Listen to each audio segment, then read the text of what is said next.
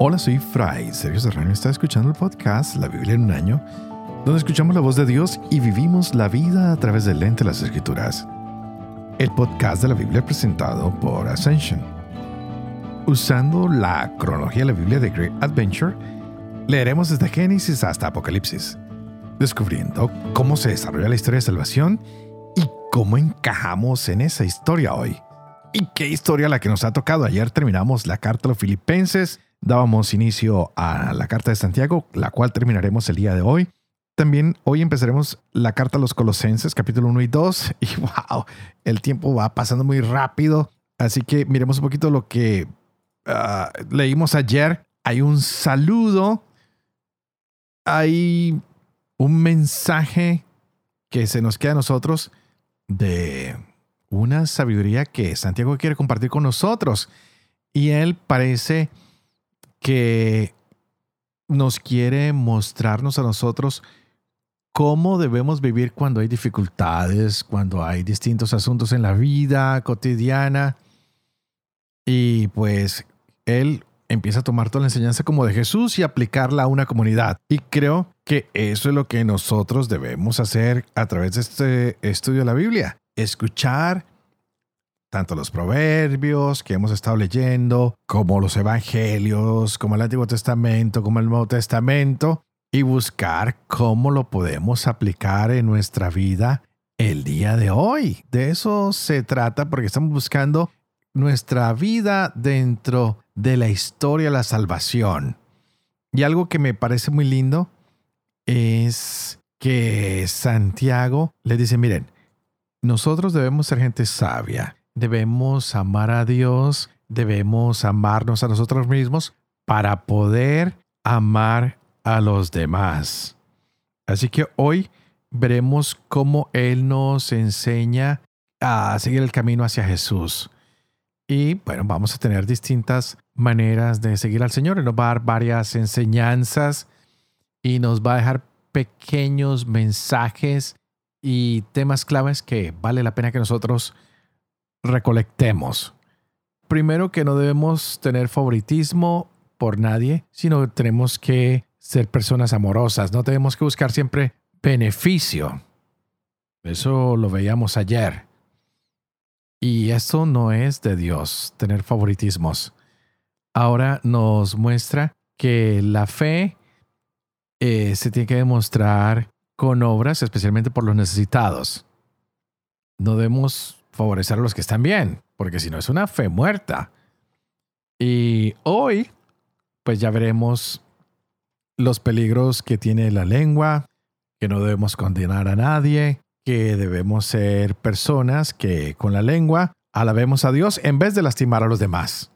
Si no, estamos haciendo todo mal. No podemos condenar o juzgar a nadie tenemos que trabajar por la salvación de los demás y que no pongamos las palabras a que funcionan a nuestro favor, sino siempre en favor de la verdad. Así que vamos a esperar qué sorpresa nos llegan hoy con Santiago, capítulo 3 al 5, con la carta a los Colosenses, capítulo 1 y 2, con Proverbios, capítulo 30, versos del 7 al 9. Y wow, estamos llegando al final, así que hoy es el día 351.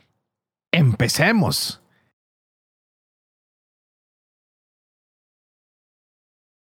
Santiago capítulo 3. No quieren ser maestros muchos de ustedes, hermanos míos, sabiendo que tendremos un juicio más severo, pues todos caemos muchas veces. Si alguno no cae al hablar, ese es un hombre perfecto, capaz de refrenar todo su cuerpo. Si ponemos a los caballos frenos en la boca para que nos obedezcan, dirigimos así todo su cuerpo. Miren también las naves, aunque sean grandes y vientos impetuosos las empujen, son dirigidos por un pequeño timón a donde la voluntad del piloto quiere. Así también la lengua es un miembro pequeño y puede gloriarse de grandes cosas. Miren qué pequeño fuego y qué bosque tan grande incendia. La lengua es también fuego, es un mundo de iniquidad.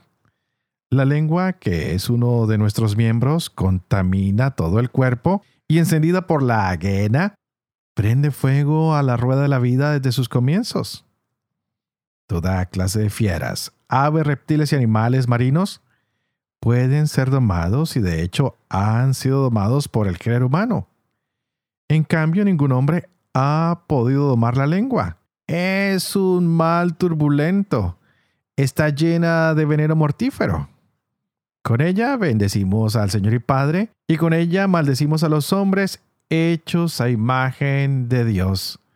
De una misma boca proceden la bendición y la maldición. Esto, hermanos míos, no debe ser así. ¿Acaso la fuente emana por el mismo caño agua dulce y amarga? ¿Acaso, hermanos míos, puede la higuera producir aceitunas y la vid higos? ¿Tampoco el agua salada puede producir agua dulce? ¿Quién hay entre ustedes, sabio con experiencia? Que muestre por su buena conducta las obras hechas con la mansedumbre de la sabiduría. Pero si tienen en su corazón amarga envidia y ambición, no se jacten ni mientan contra la verdad. Tal sabiduría no desciende de lo alto, sino que es terrena, natural, demoníaca. Pues donde hay envidia y ambición, allí hay desconcierto y toda clase de maldad. En cambio, la sabiduría que viene de lo alto es en primer lugar pura, además pacífica, indulgente, dócil, llena de misericordia y buenos frutos, imparcial sin hipocresía. Fruto de justicia siembran en paz los que procuran la paz. ¿De dónde proceden guerras y contiendas entre ustedes? ¿No es de sus deseos de placeres que luchan en sus miembros? ¿Codician y no poseen?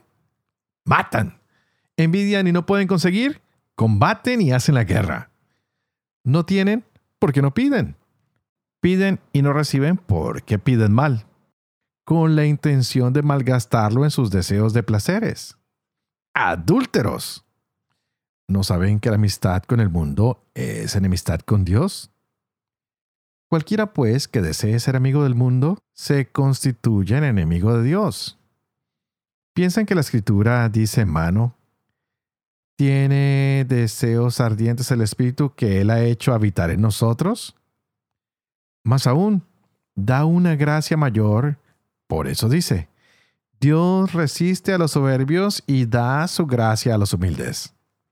Sométanse pues a Dios, resistan al diablo y Él huirá de ustedes. Acérquense a Dios y Él se acercará a ustedes. Limpien pecadores las manos Purifiquen los corazones hombres irresolutos. Lamenten su miseria. Entristezcanse y lloren. Que su risa se cambie en llanto y su alegría en tristeza. Humíllense ante el Señor y Él los ensalzará. No hablen mal unos de otros, hermanos. El que habla mal de un hermano o juzga a su hermano, habla mal de la ley y juzga a la ley. Y si juzgas a la ley, ya no eres un cumplidor de la ley, sino un juez. Uno solo es legislador y juez, el que puede salvar o perder. En cambio tú, ¿quién eres para juzgar al prójimo? Ahora bien, ustedes los que dicen, hoy o mañana iremos a tal o cual ciudad, pasaremos allí el año, negociaremos y ganaremos. Ustedes que no saben qué será de su vida el día de mañana son vapor de agua que aparece un momento y después desaparece. En lugar de decir, si el Señor quiere, viviremos y haremos esto o aquello. Pero ahora se jactan en su fanfarronería. Toda jactancia de este tipo es mala. Aquel, pues, que sabe hacer el bien y no lo hace, comete pecado. Ahora bien, ustedes ricos lloren y den alaridos por las desgracias que están para caer sobre ustedes. Su riqueza está podrida y sus vestidos están apolillados. Su oro y su plata se han enmohecido y su moho será testimonio contra ustedes y devorará sus carnes como fuego. Han acumulado riquezas en estos días que son los últimos. Miren, el salario de los obreros que cegaron sus campos y que no han pagado está gritando. Y los gritos de los segadores han llegado a los oídos del Señor de los ejércitos. Han vivido sobre la tierra lujosamente y se han entregado los placeres. Han hartado sus corazones para el día de la matanza. Condenaron y mataron al justo. no les resiste. Tengan pues paciencia, hermanos, hasta la venida del Señor.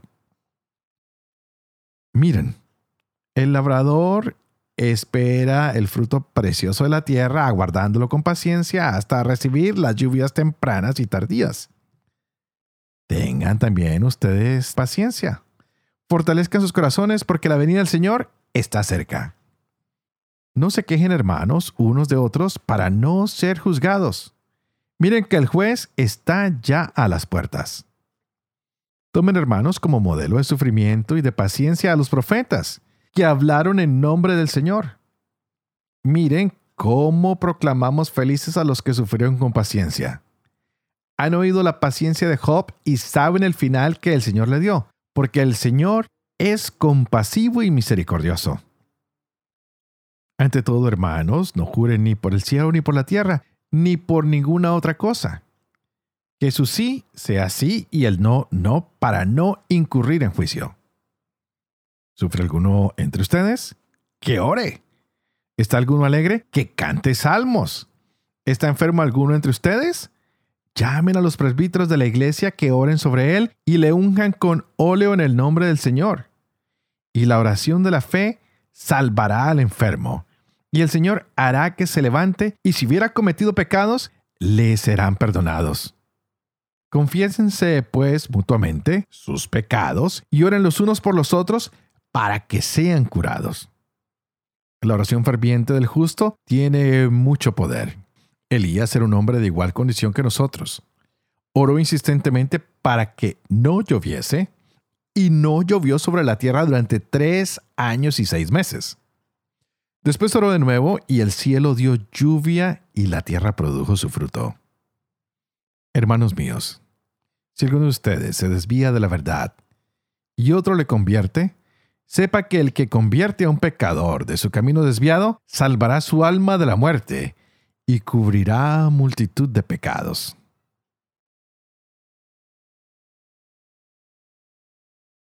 Colosenses capítulo 1 Pablo apóstol de Cristo Jesús por voluntad de Dios, y Timoteo el hermano, a los santos de Colosas, hermanos fieles en Cristo.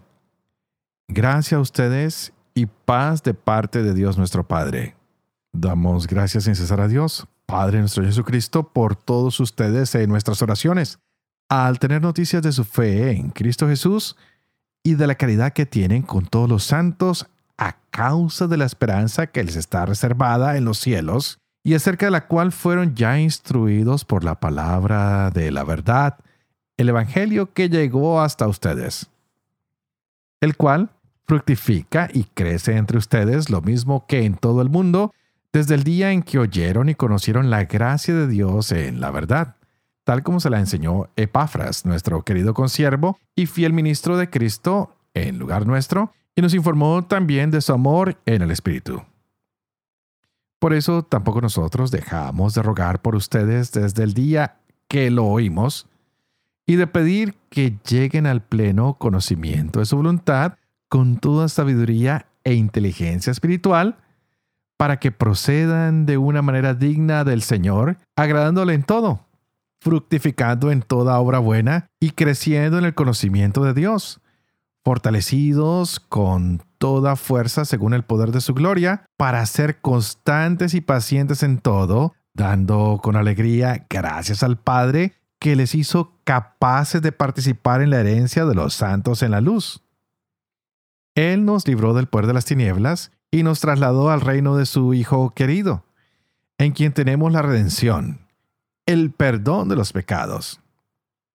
Él es imagen de Dios invisible primogénito de toda la creación, porque en Él fueron creadas todas las cosas, en los cielos y en la tierra, las visibles y las invisibles, tronos, dominaciones, principados, potestades, todo fue creado por Él y para Él.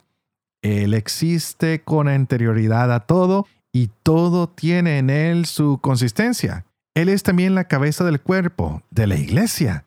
Él es el principio, el primogénito de entre los muertos, para que sea Él el primero en todo.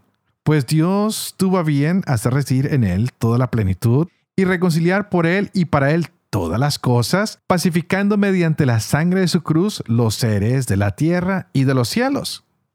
Y a ustedes, que en otro tiempo eran extraños y enemigos por sus pensamientos y malas obras, los ha reconciliado ahora por medio de la muerte en su cuerpo de carne para presentarlos santos, inmaculados e irreprensibles delante de Él, con tal que permanezcan sólidamente cimentados en la fe, firmes e inconmovibles en la esperanza del Evangelio que oyeron, que ha sido proclamado a toda criatura bajo el cielo y del que yo, Pablo, he llegado a ser ministro.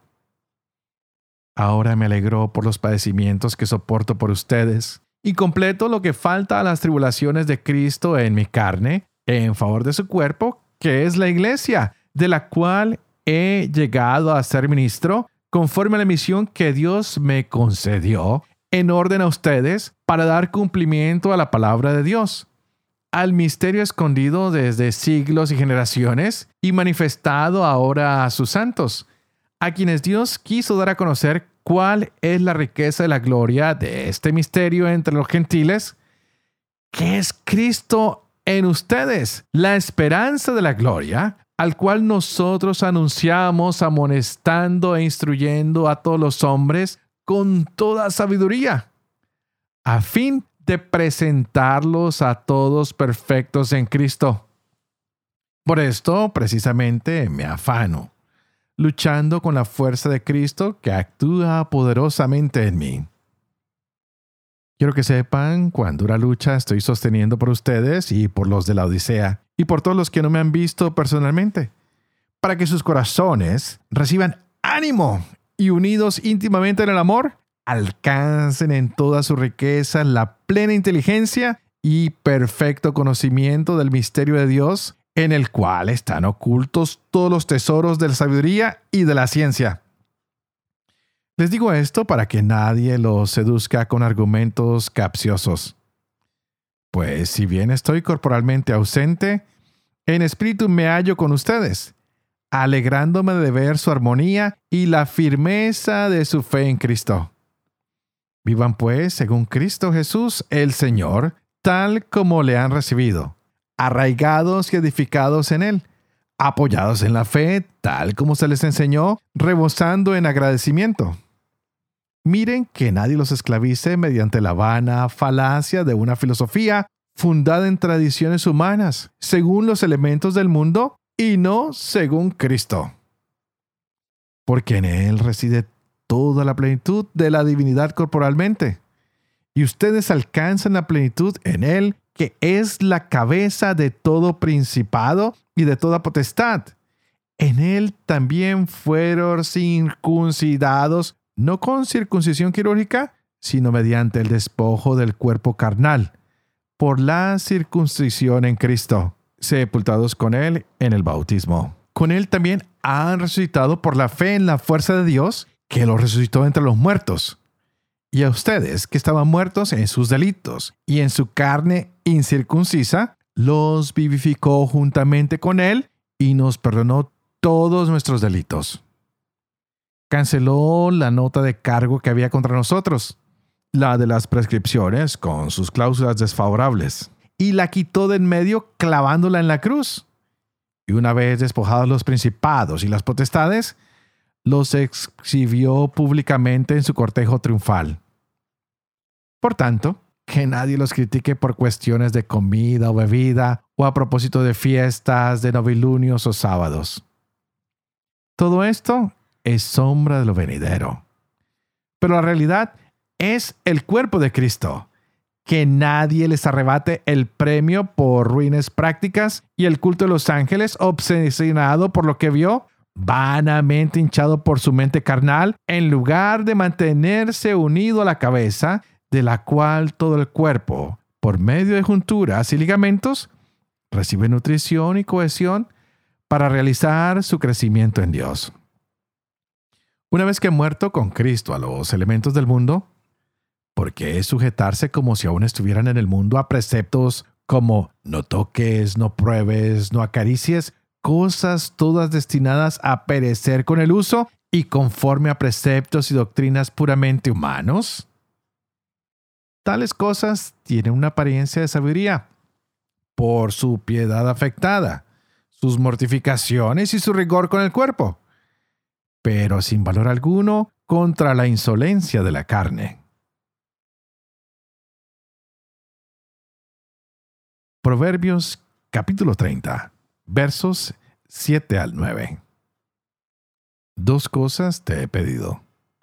No me las niegues antes de mi muerte. Aleja de mí falsedad y mentira. No me des pobreza ni riqueza. Asígname mi ración de pan. Pues si estoy saciado, podría renegar de ti y decir, ¿quién es Yahvé? Y si estoy necesitado, podría robar y ofender el nombre de mi Dios.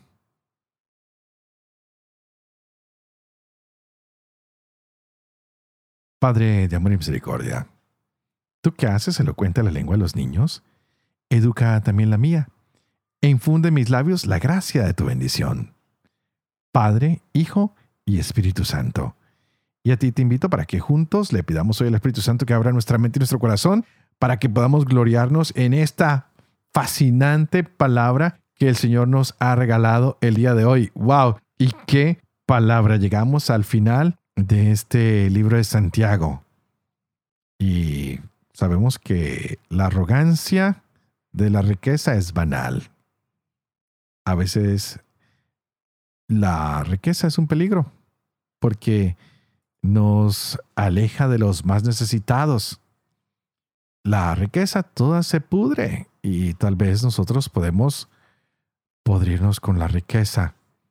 Hoy la invitación que Santiago nos hace es tener paciencia, ser perseverantes, ser personas que oran, personas que tienen fe, que nuestro sí sea sí, que nuestro no sea no. Nos deja unas enseñanzas maravillosas. Cómo debemos contener nuestra lengua, de criticar, de destruir, de señalar, de incendiar.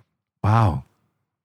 Qué hermoso es que estos libros que estamos leyendo al final de nuestro año nos va introduciendo a temitas claves que nos ayudan a ser mejores hombres y mujeres, que nos ayudan a tener una experiencia de vida que le da luz que la enseñanza de Jesús.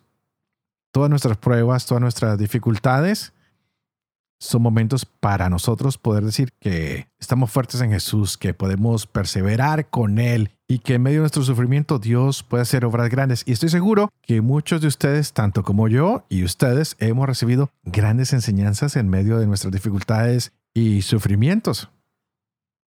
Pidámosle hoy al Señor que nos haga plenos en su amor, que podamos vivir de manera íntegra, donde nuestra fe y nuestras acciones demuestren que somos seguidores de Jesús, que somos verdaderos cristianos. ¿Quién de nosotros no ha sido herido? ¿Quién de nosotros no ha sido afectado por distintas circunstancias? Todos, creo yo. ¿Y cuál es la misión de Dios? Restablecernos, ayudarnos. Así que no nos dañemos, no nos fracturemos más, no nos hagamos daño. Más bien, pidámosle a Dios que nos dé sabiduría para que podamos ayudar a los que están heridos, a los que están sufriendo. Que cada día seamos más humildes al descubrirnos que estamos tan vulnerables y tan heridos como nuestros hermanos y hermanas que están alrededor. Que cada día nosotros descubramos que Dios es un Dios maravilloso, que es grande, que en medio de nuestra necesidad o nuestras pruebas o dificultades, no se acabe nuestra confianza en el Señor. Recordemos que todo es pasajero, no hay mal que dure 100 años, ni cuerpo que lo resista. Así que pon todo en manos de Dios. Y dile, Señor, queremos nacer de nuevo en tu vida. Queremos ser restaurados en ti. Te ofrecemos nuestro dolor y confiamos a ti nuestra sanación. Confiamos en ti el perdón de nuestros pecados porque queremos ser esos hijos que tú has soñado que nosotros seamos. Así que nuestra confianza está puesta en ti. Y así como Pablo le escribe hoy a los colosenses desde la cárcel, nosotros también podamos desde nuestros sufrimientos dar testimonio en nuestras comunidades. Definitivamente se sabe que Pablo está escribiéndole a una comunidad que alguien más fundó. Pero Pablo les manda esta carta y los ayuda a que se oriente más a una devoción real hacia Jesús.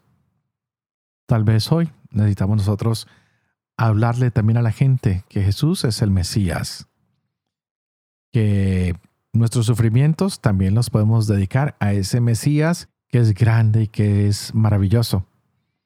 Que nunca le demos la espalda a Jesús en medio de las dificultades y los problemas, porque es darnos la espalda a nosotros mismos. Que estas oraciones que Pablo hace al iniciar esta carta, nosotros también podemos agradecer por la gente que es fiel a la fe, a la gente que es fiel al amor de Dios, que es fiel al amor del prójimo, y ojalá que nosotros podamos ser gente que hace lo mismo, que aumentan su fe y amor a Dios y al prójimo todos los días.